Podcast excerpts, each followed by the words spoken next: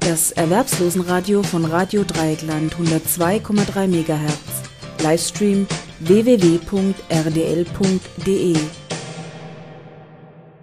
Ja, es geht heute um die Grundsicherung und Unterkunftskosten vor Gericht.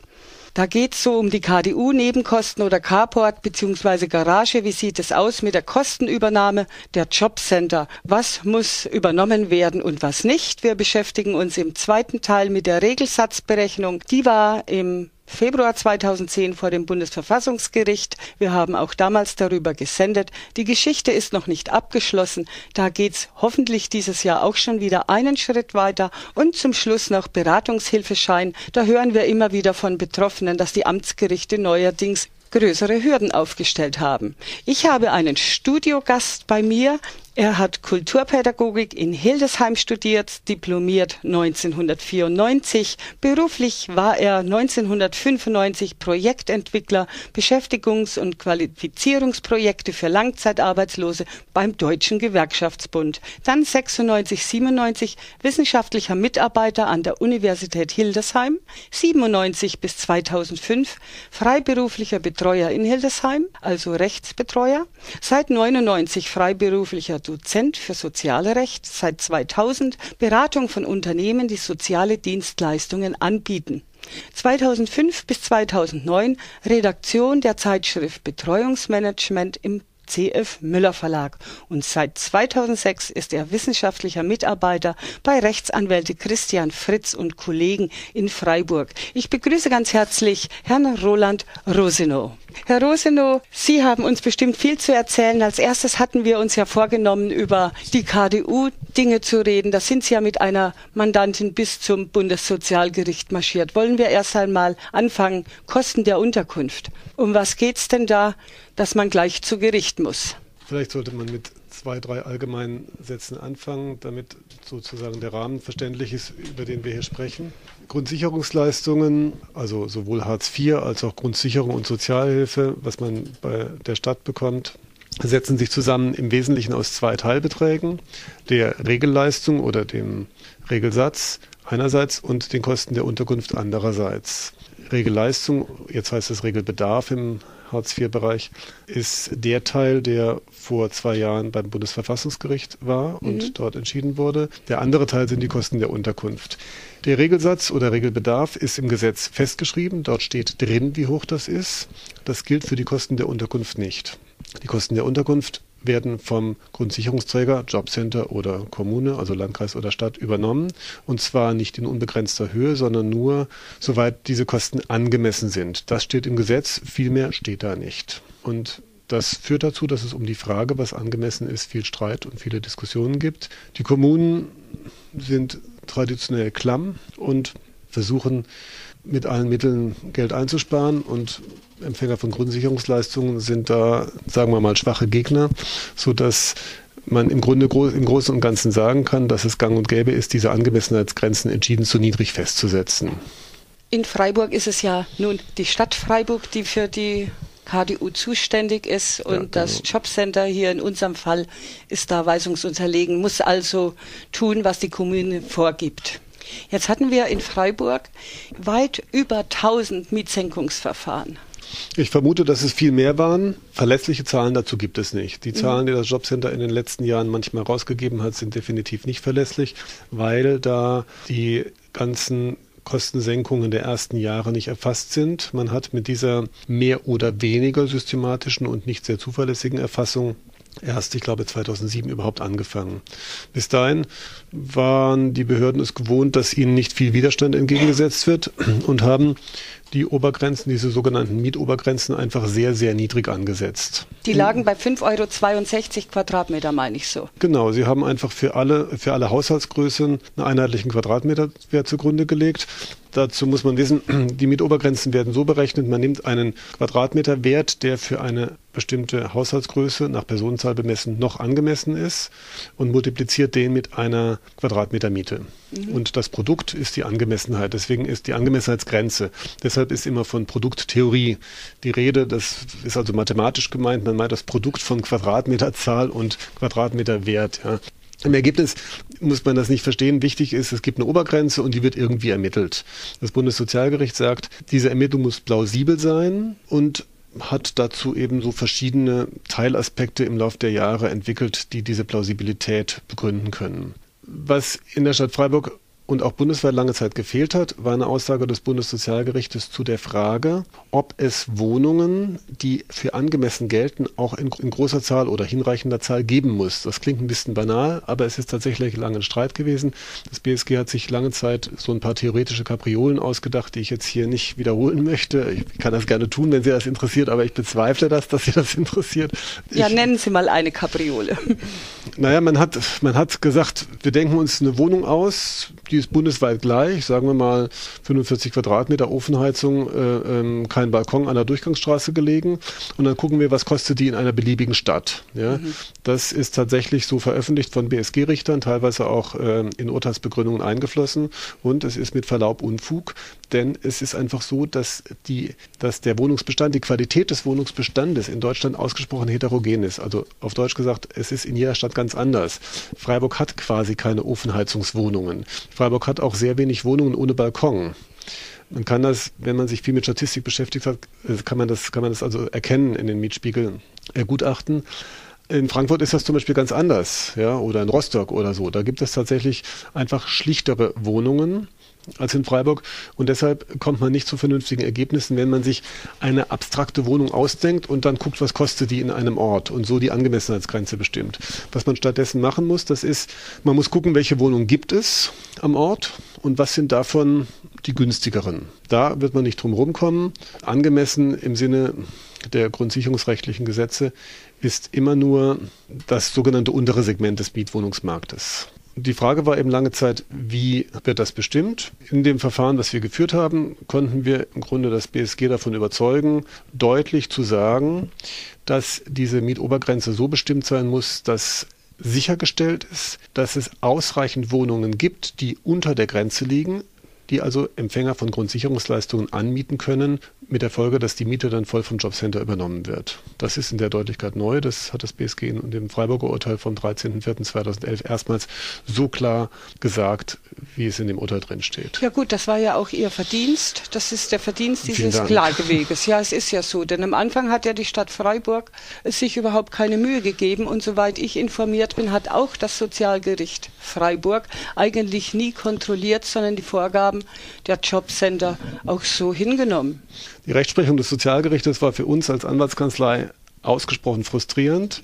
Das Sozialgericht hat so ungefähr reingeschrieben, das Gericht hat auch schon mal in die Zeitung geguckt und festgestellt, dass es Wohnungen, die so billig sind, wie das Jobcenter meint, dass es sie gibt, ab und zu auch mal gibt.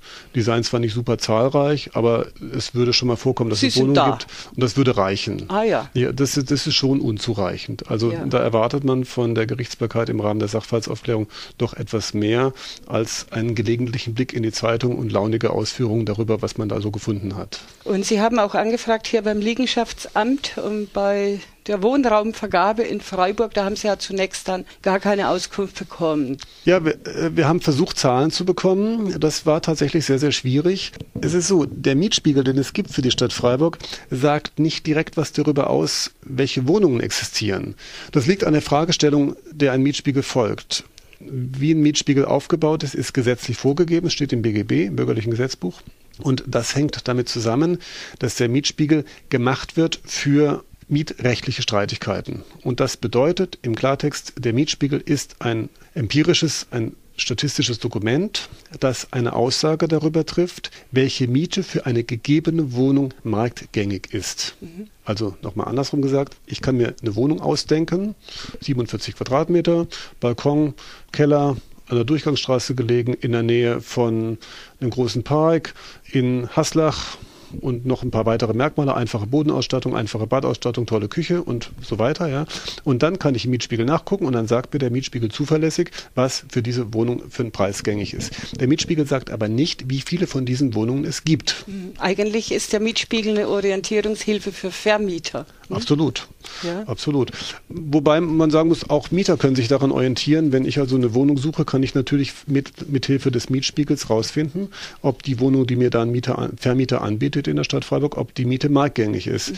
Wenn aber der Mietwohnungsmarkt so einseitig zugunsten der Vermieter ausfällt, wie das in Freiburg zurzeit der Fall ist, wenn also mit anderen Worten es einfach zu wenig günstige Wohnungen gibt, dann sind natürlich die Wahlmöglichkeiten von den allermeisten Mietern ausgesprochen beschränkt. Also die wenigen Mieter, die sich das wirklich aussuchen können, sind dann eben die, die dann Mondmieten bezahlen können. Der normale Mieter hat wenig Möglichkeiten zu verhandeln im, im, wirklichen Leben, jedenfalls in Städten wie Freiburg oder anderen eher hochpreisigen Städten. Schon gleich nicht, wenn der Kunde beim Jobcenter ist.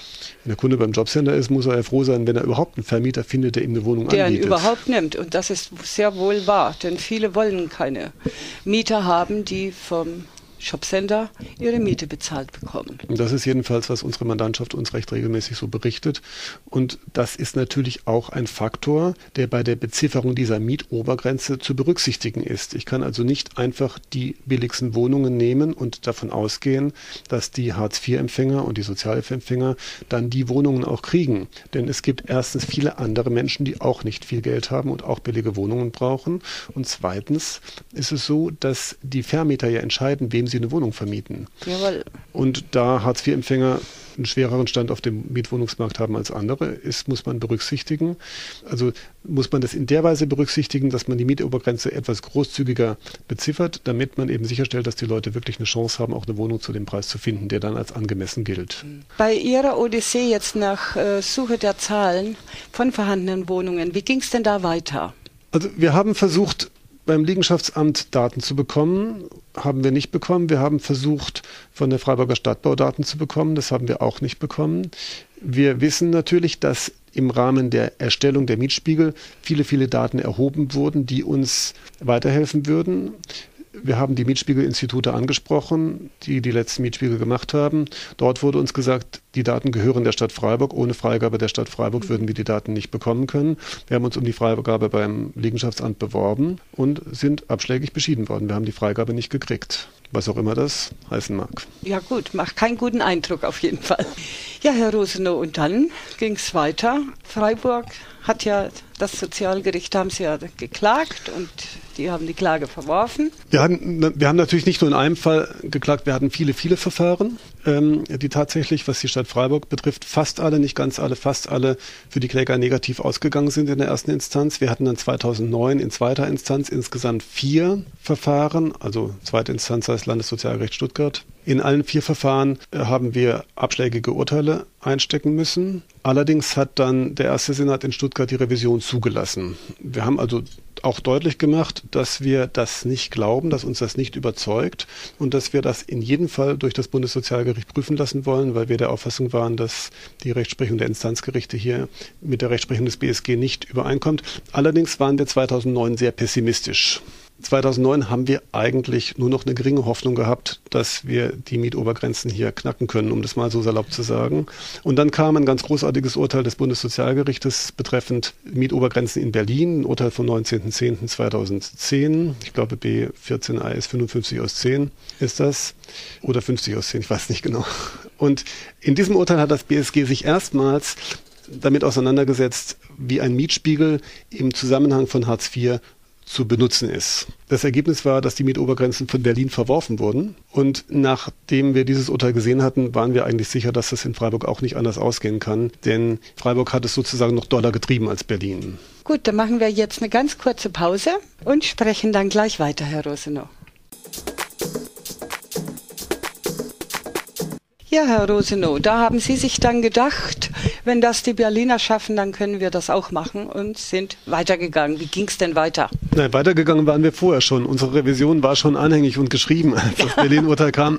Es kam also gelegen. Wir haben nach dem Berlin-Urteil im Grunde klar gesehen, dass wir das eigentlich auch gewinnen werden. Mhm. Wir waren noch beim selben Senat. Die beiden Senate in Kassel beim Bundessozialgericht, die Hartz-IV-Sachen entscheiden, machen das nicht immer ganz gleich. Es gibt da so ein paar Unterschiede und äh, das war derselbe. Und dadurch haben wir in dem Moment im Grunde klar gesehen, dass das eigentlich zu unseren Gunsten ausgehen muss. Mhm. Nun ist es so, so ein Bundessozialgerichturteil ist nicht so konkret, wie Sie sich das vielleicht vorstellen. Ja? Sie können das auf unserer Website ja nachlesen. Sie werden feststellen, dass Sie damit möglicherweise gar nicht so viel anfangen können. Da steht im Grunde nicht viel drin. Da steht drin, dass die Instanzurteile aufgehoben werden und dass die Sache zurückverwiesen wird an das Landessozialgericht und da hängt die auch immer noch rum. Also dieses Verfahren ist auch noch gar nicht abschließend entschieden.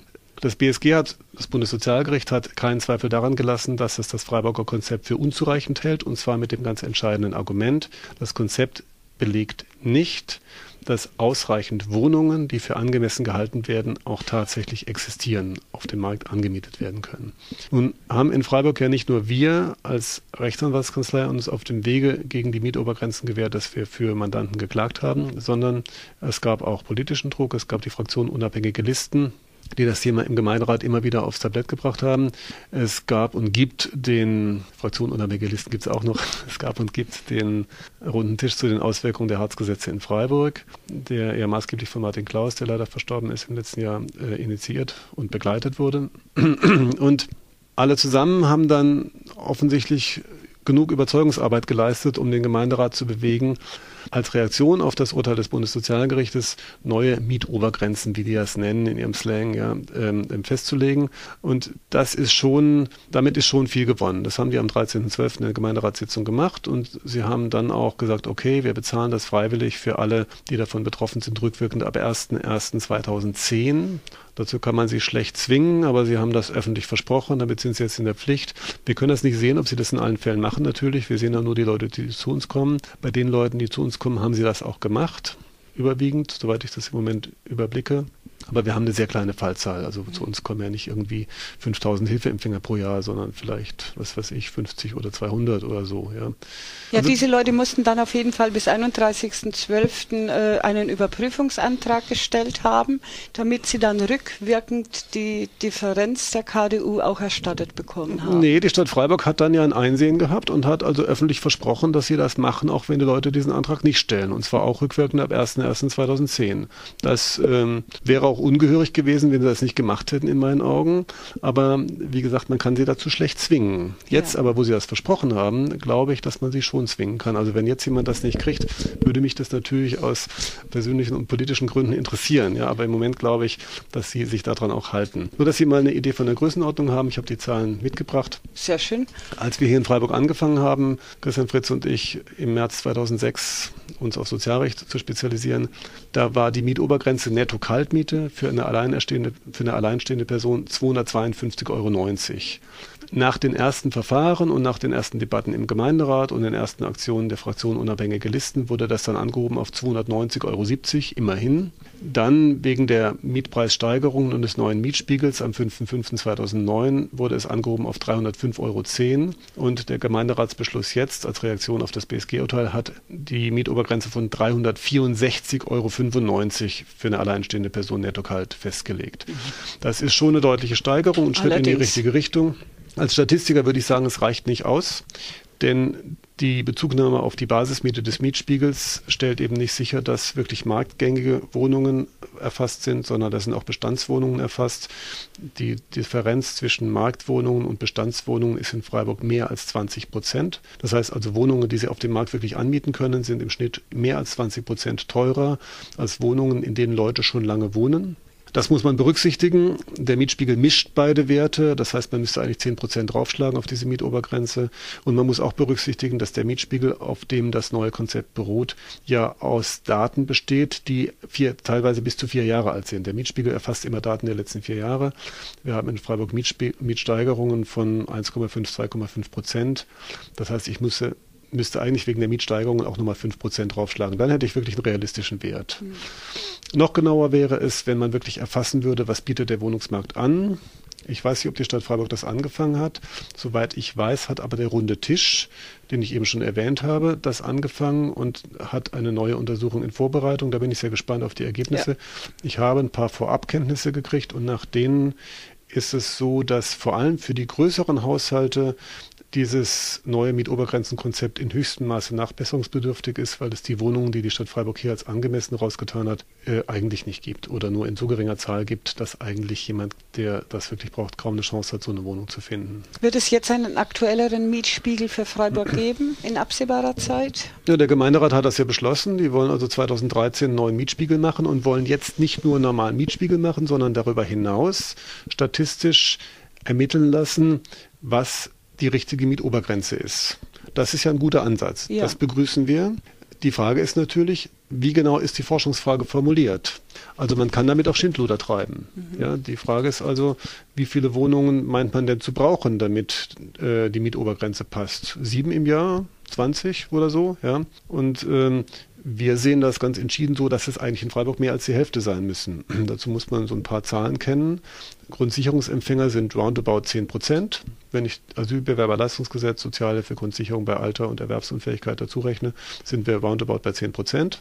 Nach der großen Studie von Irene Becker und anderen müssen wir davon ausgehen, dass auf zehn Menschen die Grundsicherungsleistung bekommen, sieben weitere kommen, die Grundsicherungsleistungen bekommen sollten, aber faktisch nicht kriegen. Also das ist die Dunkelziffer der Armut, die versteckte Armut, die liegt bei 70 Prozent der Leistungsbezieher in Deutschland. Wenn das für Freiburg auch so passt, ob es regionale Unterschiede gibt, weiß ich nicht, dann wären das weitere sieben Prozent. Dann haben wir in Freiburg, ich glaube, etwa 30.000 Studierende, wahrscheinlich ein wenig mehr, auf 220.000 Einwohner. Das sind also geschätzt 13, 14 Prozent. Die haben auch alle nicht so sehr viel Geld. Dann haben wir eine relativ hohe Zahl von Rentnern mit kleinem Einkommen. Ja. Wenn ich das alles zusammenrechne, die Working Poor muss ich dazu rechnen, das werden jedes Jahr mehr, dann bin ich bei einem Wert von deutlich über 50 Prozent der Einwohnerschaft, der mit sehr geringen Einkünften auskommen muss und der deshalb um den Teil des Mietwohnungsmarktes, der günstig ist, konkurriert. Und damit muss ich eigentlich die Hälfte bis zwei Drittel der Mietwohnungen, die auf dem Markt wirklich angeboten werden, reinnehmen, dass ich ein vernünftiges Konzept habe. Da Dann müsste ja die KDU erheblich steigern. Denn wir haben einfach äh, diesen günstigen Wohnraum in Freiburg nicht. Und wir können ihn baulich auch nicht schaffen. Naja, naja, man kann natürlich schon was machen, wenn man will. Ja, also die, äh, der Gemeinderat in der jetzigen Mehrheit jedenfalls, will ja vielleicht auch nicht. Also jedenfalls ist es so, dass die Wohnungen, über die die Stadt Freiburg verfügt, ja auch angehoben werden. Wir haben in den letzten Jahren immer wieder Verfahren gehabt, die betrafen Menschen, die wohnten in sogenannten Sozialwohnungen. Das waren also mal so Wohn äh, mietpreisgebundene Wohnungen. Die Mietpreisbindung läuft dann aus, aber sie gehören entweder der Stadt Freiburg oder der FSB, der Freiburger Stadtbau. Da wohnen die seit 15 Jahren und plötzlich sind die zu teuer. Warum? Weil die den Mietspiegel benutzen, um die äh, Mieten anzuheben. Ja. Wenn man natürlich die eigenen Wohnungen der Stadt Freiburg, und das sind ja nicht nur die 1300 Wohnungen, die die Stadt Freiburg direkt hat, sondern auch die 8500 Wohnungen der Freiburger Stadtbau. Die Stadt Freiburg ist ja zu 100 Prozent Gesellschafter nach wie vor. Wenn man also die eigenen Wohnungen natürlich konsequent nach oben fährt, dann braucht man sich nicht wundern, dass die Mietobergrenze mitsteigt. Das ist ja nur logisch. Und Freiburg hat nicht viele mietpreisgebundene Wohnungen. Der Anteil der Mietwohnungen, die mietpreisgebunden sind, der liegt irgendwie bei 2,5 oder 3 Prozent höchstens. Ich glaube 2,5. Fällt nicht ins Gewicht. Es fällt nicht ins Gewicht, ja. Nein. Und äh, Sie haben auch noch irgendwas mitgebracht, Freiburger Umland. Da laufen auch ein Haufen Verfahren, haben Sie mir gesagt, oder sollten an und für sich laufen. Viel Mietsenkungsverfahren auf jeden Fall. Nur die Leute wehren sich nicht richtig. In den Landkreisen laufen viel zu wenig Verfahren.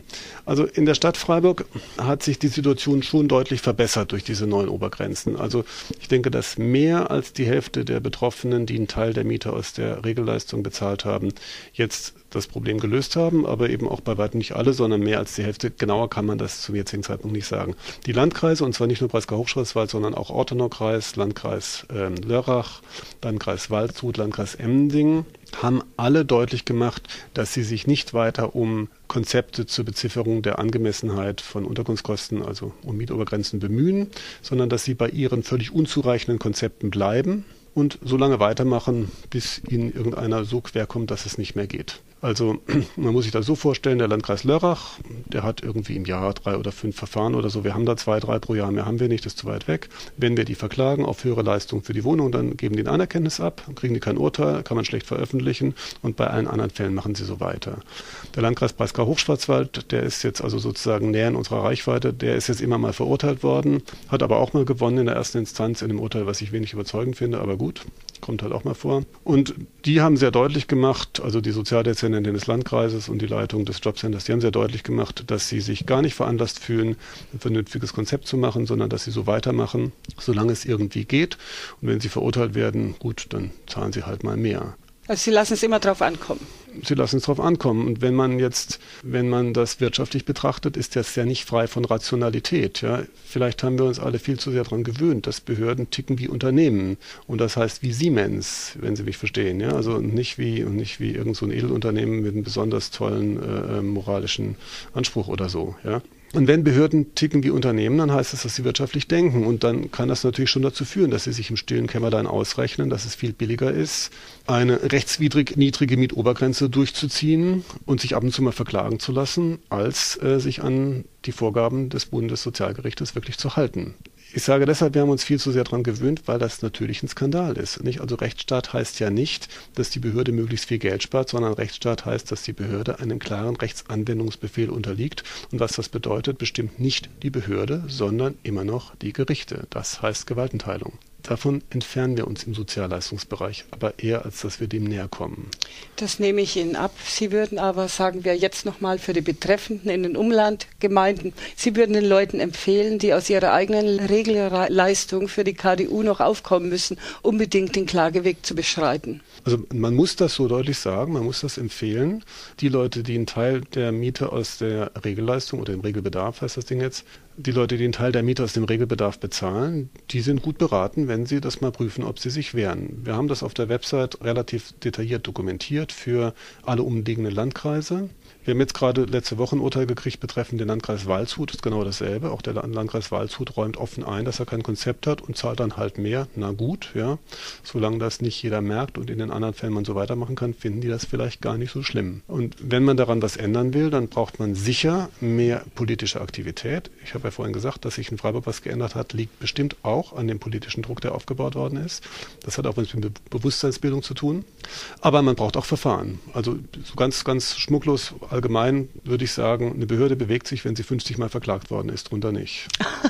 Herr Rosenow, nun ist, äh, hat das Bundessozialgericht äh, diese Klagesache wieder ans Landessozialgericht zurückverwiesen. Wann rechnen Sie da mit einer, mit einer Information oder einer, einer Bescheidung? Ja, das kann ich nicht sagen. Ja, also die, die Verfahren in den Sozialgerichten dauern sehr, sehr lange. Oftmals zwei Jahre in der ersten Instanz, oftmals auch länger. In der zweiten Instanz in der Regel ein Jahr, manchmal zwei. In der dritten Instanz ist es eigentlich am schnellsten. Das BSG, das Bundessozialgericht, versucht mit weniger als einem Jahr hinzukommen. Also oftmals sind es ein bis zwei Jahre, aber immerhin ist es das Bundessozialgericht. Ja, also das ist ja schon nochmal was anderes. Also dann in diesem Jahr eventuell? Ich habe ich hab keine Ahnung. Man kann das im Einzelfall nicht sagen. Ah, ja.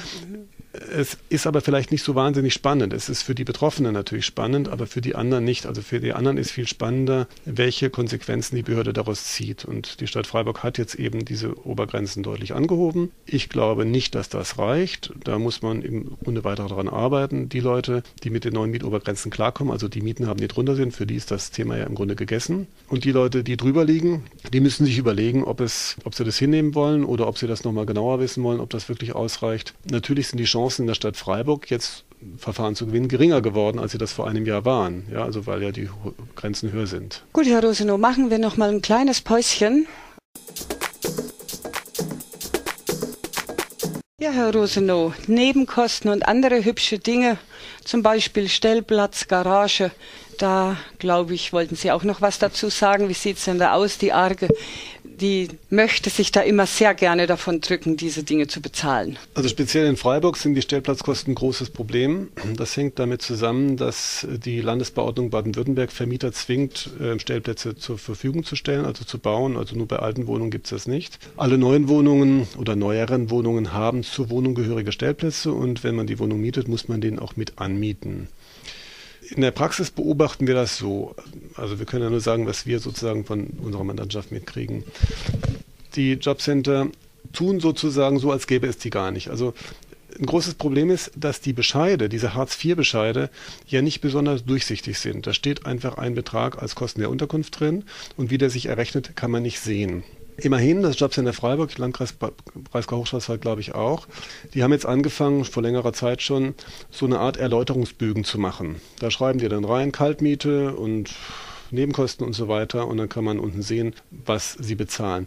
Aber wir beobachten, dass regelmäßig die Position für den Stellplatz, die im Mietvertrag ja drinsteht, einfach rausgelassen wird. Sodass man, wenn man nicht nachrechnet, es nicht sieht. Also hier gilt, Vertrauen ist nicht ja, gut. Ja gut, was heißt, wenn ich jetzt zum Beispiel einen Mietvertrag habe, nehmen wir einfach mal eine Hausnummer 350 Euro. Den Mietvertrag muss ich bei Antragsstellung ja vorlegen, dem Shopcenter. Und dann steht da drin noch, was weiß ich, Sattanschluss 10 Euro Stellplatz, keine Ahnung, 20 Euro. Das ist ja im Mietvertrag, ist das ja explizit 10, aufgeteilt. 10 ist ja schon schön. Die Stellplätze bei der FSB, bei der Freiburger Stadtbau kosten meistens 26. Tiefgaragenstellplätze kosten meist über 40, manchmal 50. Und das Jobcenter verfährt damit üblicherweise, soweit wir es sehen können, so, dass davon gar nicht erst gesprochen wird. Man thematisiert das besser gar nicht erst, sondern rechnet es einfach raus. Das heißt im Ergebnis, dass in der Stadt Freiburg die allermeisten, nach meiner Einschätzung, die allermeisten Empfänger von Grundsicherungsleistungen die Stellplatzkosten aus dem Regelsatz, wenn sie Sozialhilfe kriegen oder Regelbedarf, wenn sie Hartz IV kriegen, bezahlen. Ja, und das ist natürlich ein problematisches Ergebnis. Wenn sie den untervermieten können, dann ist es okay, dann kann sich das neutralisieren. Wenn sie die Miete, diese Zahlen auch kriegen, natürlich nur. Wenn sie nicht untervermieten können, muss das Jobcenter das eigentlich übernehmen und da geht dann eben das Problem los, wann kann man nicht untervermieten. Für die allermeisten ist es aber so, dass es gar nicht so weit kommt, weil die allermeisten es gar nicht merken. Wir haben ja, wir beraten ja viel und beobachten, dass der Anteil der Personen, die Stellplatzkosten aus dem Regelbedarf bezahlen, und die das auch wissen, relativ gering ist. Die allermeisten bezahlen das, ohne es zu merken, weil sie das eben nicht nachrechnen können. Und es ist auch schwierig, das nachzurechnen. Also wir mussten das auch erst üben, Hartz-IV-Bescheide zügig zu prüfen. Ja, Die sind wirklich nicht gerade ein Musterbeispiel an Transparenz. So, aber wenn einer es merkt und er kann den Stellplatz nicht vermieten, dann kann er sich wehren, dann muss das Jobcenter das übernehmen. Und zwar zur Not auch rückwirkend, ja, also auch rückwirkend für maximal ein Jahr plus das Angeknabberte. Weiter kommt man jetzt ja nicht mehr zurück nach der Hartz-IV-Reform. Wenn der Vermieter die, die Genehmigung zur Untervermietung verweigert, dann hat man das im Sack. Ja, dann ist das ganz einfach. Dann gewinnt man das. Der Jobcenter wehrt sich vielleicht, aber irgendwann sehen die das dann ein, spätestens wenn es ihnen der Richter erklärt. Wenn jetzt man in einer Gegend wohnt, wo man Stellplätze einfach nicht vermieten kann, zum Beispiel Krotzinger Straße ist ziemlich schwierig, Weingarten, ja, dann ist es unterschiedlich. Eine Zeit lang hat das Jobcenter das anerkannt und also eingesehen, dass in der Krotzinger Straße Menschen normalerweise keine Stellplätze mieten. Also ich würde es auch nicht machen. Ja. das, da haben sie sich aber wieder davon distanziert, also da rudern sie im Moment eher zurück. Also so eine pauschale Anerkennung, Vermietung ist nicht möglich, weil die Gegend irgendwie nicht gerade vermietungsgeeignet ist. Das ist problematischer geworden. Dann gibt es noch den Fall, dass der Stellplatz so zugänglich ist mit einem Schlüssel, der auch für das Haus und die Wohnung passt. Das wird mit einiger Kämpferei meistens anerkannt, dass da eine Untervermietung ausscheidet. Ja, das betrifft dann mehr Garagen, ne? Tiefgaragen-Stellplätze, ja, ja, genau. So Stellplätze, das ist ja, das ist das, was wir am meisten haben, so Doppelparker in der Tiefgarage oder so Zeug. Ne? Da ja. kommt man halt nur mit dem Schlüssel rein und klappt auch nicht immer. Manchmal gibt es da Gezergel, dass man dann eben nachweisen soll, dass auch innerhalb des Hauses man keinen Mieter findet. Ist auch super logisch, wenn der, die halbe Tiefgarage sowieso leer steht. Wobei wir da auch nicht reingucken können. Wir gehen da nicht hin und gucken nach. Ja. Also wir müssen das nehmen, was, was wir erzählt bekommen. Und manchmal ist es eben so, dass die Leute sagen, das halbe Ding steht leer, da finde ich keinen Mieter im Haus. Und manchmal kriegt man es durch, manchmal nicht. Es hängt auch davon ab, bei welcher Kammer man ist beim Sozialgericht. Ja. Also in, im Widerspruchsverfahren kriegt man es selten durch. Beim Sozialgericht kriegt man es eigentlich dann durch, wenn man vernünftig belegt kriegt, dass das Ding nicht untervermietbar ist. Dann ja, man bräuchte halt als allererstes vom Besitzer der Immobilie, Vermieter, eine Bestätigung, dass er eine Untervermietung nicht duldet. Ja gut, bei privaten Vermietern ist das oft so, dass die das nicht wollen und da, da also so hartleibig sind, ja, die akzeptieren das eben nicht, weiß, wer dann da bei mir parkt oder so. Dann äh, kommt man damit auch durch. Aber viele haben ja keine privaten Vermieter, sondern große Wohnungsbaugesellschaften oder eben die FSB selber, die der Stadt Freiburg gehört und die machen das natürlich nicht, ja, weil die natürlich wissen, dass sie am anderen Ende das dann bezahlen. Es ist ja letztendlich dieselbe Kasse über ein paar Umwege. Ja, ja, ja. Aber natürlich, wenn jetzt, wir haben ja auch, also auf, äh, in dem Ort, in dem ich lebe, gibt es auch ein Haus mit Tiefgaragen. Die Plätze sind nicht alle belegt, weil nicht jeder Mieter ein Fahrzeug hat. Allerdings wehrt sich diese Hausgemeinschaft dagegen, diesen Schlüssel für die Tiefgarage, der auch sowohl für den, das ist ein äh, Schlüssel, der auch zur, zum Haus, zu den Hauseingängen passt, also fürs Haus hinein, dort Fremde äh, einzulassen. Ja, also in solchen Fällen wird das akzeptiert. In der Regel nicht im Widerspruchsverfahren, aber das Gericht sieht das dann in der Regel so, dass, dass das dann eben nicht geht. Wobei man oftmals noch einen Versuch starten muss, selber Unser zu vermieten. Im Grunde muss man den Leuten raten, die das Problem haben, die sollen versuchen, um jeden Preis das Ding Unser zu vermieten, Anzeigen schalten, Zettel in den Hauseingang hängen und so weiter. Und das sollen sie dokumentieren. Wenn, das, wenn sie das machen und so belegen, dass das Ding nicht richtig vermietet werden kann, dann haben sie eine gute Chance, dass der Jobcenter die Stellplatzkosten übernimmt. Das Problem ist, Dokumentation und Papierkram ist eben nicht jedermanns Sache. Ja? Das ist eben eher was für Leute, die sich sowieso in ihrem Leben viel mit Papier beschäftigen. Solche Leute wie mich zum Beispiel, ja.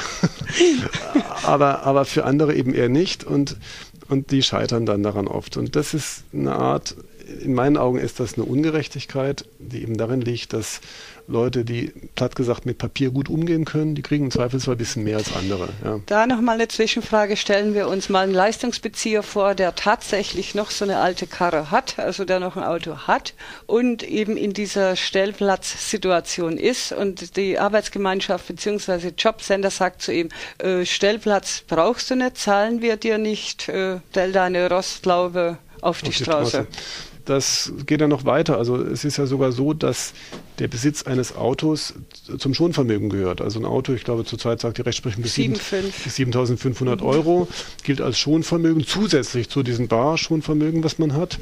Warum? Ja, das kann man in der Gesetzesbegründung ja nachlesen. Warum? Weil der Gesetzgeber sagt, im Grunde ist es sinnvoll, wenn Hartz-IV-Empfänger ein Auto haben, denn im Prinzip ist die Vermittlung in Arbeit immer einfacher, wenn man ein Auto hat, weil es eben viele Stellen gibt, die man mit dem Auto besser erreichen kann. Also Schon, aber man kann ja sich die Haltung kaum leisten, ne? Ja klar, wie die Leute das hinkriegen, weiß ich nicht. Irgendwie kriegen die es halt manchmal hin. Sie müssen dabei immer bedenken, dass mittlerweile knapp 30 Prozent aller Hartz-IV-Empfänger ja nicht arbeitslos sind, sondern ähm, Aufstocker sind. Ja. Das, der, der Anteil der Aufstocker ist ja massiv hochgegangen. Wenn Sie jetzt zum Beispiel irgendwo im Dreisamtal wohnen und arbeiten bei Arriva, dann brauchen Sie also bestimmt ergänzend Hartz IV, weil die Löhne da so schlecht sind, dass das jedenfalls, wenn Sie verheiratet sind und ein Kind haben, garantiert nicht reicht. Ja, aber da müssen Sie vielleicht morgens um vier antreten. Das geht ohne Auto kaum. Da fährt halt nichts. Ja. Also das ist schon sinnvoll, dass man ein Auto hat, wenn man irgendwo arbeiten will. Von daher steckt da auch ein Wertungswiderspruch drin. Darauf will ich eigentlich hinaus. Ja. Also die Landesbauordnung Baden-Württemberg macht ja deutlich, die Leute sollen mit den Autos nicht die Straßen zuparken, sondern sollen halt die Stellplätze benutzen. Dafür sind die ja da. Und die Leistungsverwaltung sagt dann wieder, wir übernehmen das aber nicht, wir berücksichtigen das aber nicht im Rahmen der Grundsicherung. Das ist ein Wertungswiderspruch, juristisch gesprochen. Überzeugung tut mich das nicht. Aber mit dem Argument konnten wir uns noch nirgendwo durchsetzen. Also bei keinem einzigen Gericht sind wir mit dem Argument gelandet. Und von daher muss man sagen, das kann man politisch vertreten, ja, aber äh, realistisch äh, ist das nicht, das sich damit also durchzusetzen. Okay, und was haben wir noch für Nebenkosten, die gerne abgewiesen werden, aber eigentlich zustünden? Es gibt so ein paar Klassiker. Das eine ist das Hausgeld bei Leuten, die eine Eigentumswohnung haben. Die bezahlen ja Nebenkosten in der Regel in Form eines Hausgeldes, was die Hauseigentümergemeinschaft festlegt. Und dieses Hausgeld umfasst regelmäßig auch eine Instandhaltungsrücklage. Und wir erleben das immer wieder, dass Instandhaltungsrücklagen nicht als Kosten der Unterkunft im Hartz IV oder in der Grundsicherung nach dem SGB XII berücksichtigt werden. Das ist klar rechtswidrig. Wer sich wehrt, kriegt das. Mittlerweile oft auch im Widerspruchsverfahren. Spätestens, äh, wenn der Richter das erklärt, also spätestens in der Klage. Da braucht es auch keine Urteile mehr, weil das in jedem Kommentar drinsteht, dass das so ist.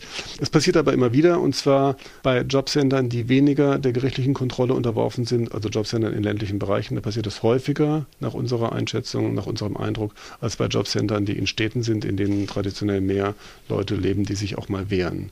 Ein weiteres Problem sind die Wasserkosten. Die Jobcenter gehen vermehrt dazu über, so eine Art Wassernormverbrauch festzulegen und wer mehr Wasser verbraucht, der soll das dann aus dem Regelsatz bezahlen.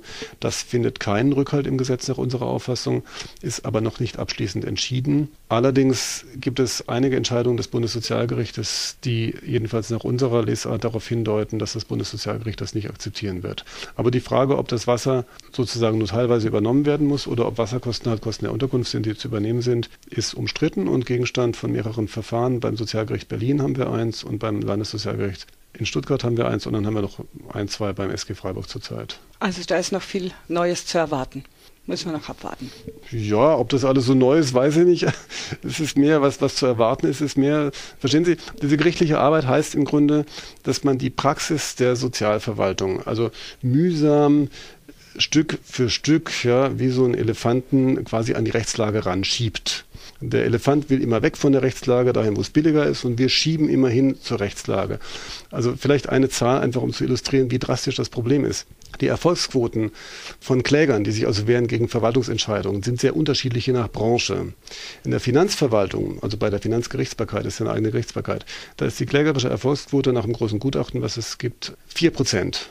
Das heißt also, nur in vier Prozent aller Klagen kommt man damit durch. Ja, warum wohl? Ja, weil die Finanzämter sich das nicht leisten können, mhm. das zu ignorieren, was der Bundesfinanzhof, das oberste Finanzgericht entscheidet.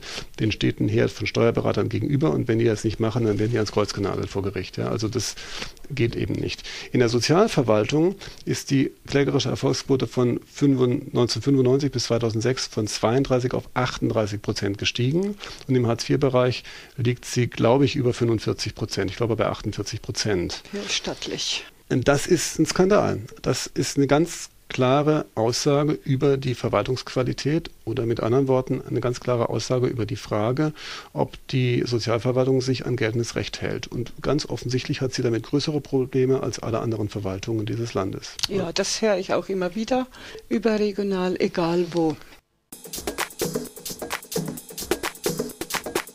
Herr Rosenow, Beratungshilfe. Da höre ich in letzter Zeit immer mehr, dass die Amtsgerichte da höhere Hürden gestellt haben, den Leuten Formulare mitgeben, anstatt den Beratungshilfestein ausstellen. Was ist da los? In meinen Augen ist das ein Skandal. Es gibt eine klare Entscheidung des Bundesverfassungsgerichtes aus dem Mai 2009. Das Verfassungsgericht hat keinen Zweifel daran gelassen, dass Rechtsanspruch auf Beratungshilfe besteht, auch in sozialrechtlichen Angelegenheiten, trotz des Beratungsauftrages der Behörden. Man muss sich nicht auf die Behörde verlassen. Man hat einen Rechtsanspruch auf anwaltliche Hilfe wegen dieses vom Bundesverfassungsgericht so entwickelten Prinzips der sogenannten Waffengleichheit. Klingt materialisch, aber ist tatsächlich äh, Originalton Bundesverfassungsgericht. Und äh, wir beobachten in der Praxis, dass die Amtsgerichte im Grunde ähnlich wie die Sozialverwaltung sich tausend Tricks ausdenken, um das irgendwie zu hintertreiben. Ja, also Leute werden mit sonst welchen Argumenten weggeschickt und es gibt immer neue, immer neue sozusagen Widerstandsaktionen gegen die Bewilligung von Beratungshilfe. Und ich meine, Sie müssen sich vorstellen, wenn ein Anwalt im Rahmen der Beratungshilfe bereit kriegt er dafür 30 Euro. Das macht einen Anwalt nicht glücklich, der muss ein Büro finanzieren. 30 Euro ist jetzt nicht gerade äh, irgendwie so toll. Ja? Und wenn man Vertretung macht, also nach außen tätig wird, sind es, glaube ich, 84 Euro oder 85 oder sowas. Netto plus Mehrwertsteuer. Also trotzdem haben die Amtsgerichte eben da viel Kreativität entfaltet, um das irgendwie zu reduzieren. Das ist schwierig, was zu machen. Wir planen so ein bisschen auf unserer Website Material zur Verfügung zu stellen, so eine Art Hilfe, wie man sich dagegen wehrt. Aber wir haben das äh, so ein bisschen aus den Augen verloren, weil wir uns damit nicht so sehr aufhalten können. Wir gehen damit anders um. Wir haben feste Preise, können Sie auf der Website nachlesen. Und Leute, die das gar nicht bezahlen können, denen bieten wir eine kostenlose Sprechstunde an. Das ist keine anwaltliche Beratung, das geht auch nicht kostenlos, aber das ist so eine Art Vorab-Anfrage. Da kann man mal ein Problem vorstellen und dann sagen wir was dazu, ob es Sinn hat, damit also richtig äh, anwaltlich was zu machen oder ob das eben zwecklos ist. Das ist immer dienstags von 15 bis 17 Uhr bei uns in der Kartäuser Straße 59. Jetzt haben wir auch viele Hörer von weit, weit weg. Was empfehlen Sie denen, wenn die vom Amtsgericht ein Formular bekommen und wieder weggeschickt werden? Na gut, sinnvoll ist es natürlich schon, wenn die darauf bestehen, dass sie eine schriftliche Entscheidung kriegen. Also das Formular müssen sie dann vielleicht ausfüllen und dahin schicken und warten, bis die Antwort kommt. Und wenn die Antwort nicht so ist, wie Sie das haben wollen, müssen Sie Rechtsmittel einlegen. Das Rechtsmittel heißt tatsächlich Erinnerung, so heißt das. Also Rechtsmittel heißen manchmal komisch. Ist aber egal. Man kann auch einfach schreiben, ich lege Rechtsmittel ein und dann muss man das irgendwie begründen, am besten mit Bezug auf die Entscheidung vom Bundesverfassungsgericht. Die findet man auch auf der Website vom Bundesverfassungsgericht, aber wir werden es bei uns auch veröffentlichen im nächsten, in den nächsten Wochen, Monaten. Und ähm, dann kriegt man halt eine richterliche Entscheidung. Ja, gut, wie, sagen wir mal so, wie ambitioniert die dann ist, das weiß ich auch nicht. Das ist sehr ja, unterschiedlich. Gut, das dauert ja dann ewig, ne? Das stimmt. Wir haben in Erinnerungsverfahren betreffend Beratungshilfe durchschnittlich, glaube ich, zwei Jahre Bearbeitungszeit beim Amtsgericht Freiburg gehabt. Super. ja, aber da habe ich kein Rezept. Verstehen Sie, wenn ich, wir können, wenn das, das Rechtssystem funktioniert eben immer nur so gut, wie die, die da drin tätig sind, das machen. Ja, und wenn, wenn also so massiver Widerstand entgegengesetzt wird wie bei der Beratungshilfe, ist das wahnsinnig schwierig. Der Deutsche Anwaltverein schäumt da auch hier und da, aber hat auch noch nicht viel bewegt. Das ist schon irgendwo auch eine politische Frage. Also, um das mal ganz deutlich zu sagen, so solange wir hier CDU regiert waren, habe ich mich noch nicht so sehr gewundert, aber spätestens jetzt erwarte ich eigentlich von dem Justizminister, dass der da mal äh, sich ein paar Maßnahmen ausdenkt, um die Praxis seiner Gerichte an die Rechtslage ranzuführen. So sehe ich das. Ja, Herr Rosenow, die Zeit ist zu Ende. Sagen Sie noch schnell, wie unsere Leute ihre Website finden. Ja, Sozialrecht und Freiburg eingeben oder Sozialrecht und meinen Namen oder so, dann findet man das schon. Genau, ich habe das alles ausprobiert. Die wohl bekannteste Suchmaschine, da könnt ihr euch reingoogeln, Soziale Recht in Freiburg oder Roland Rosenow.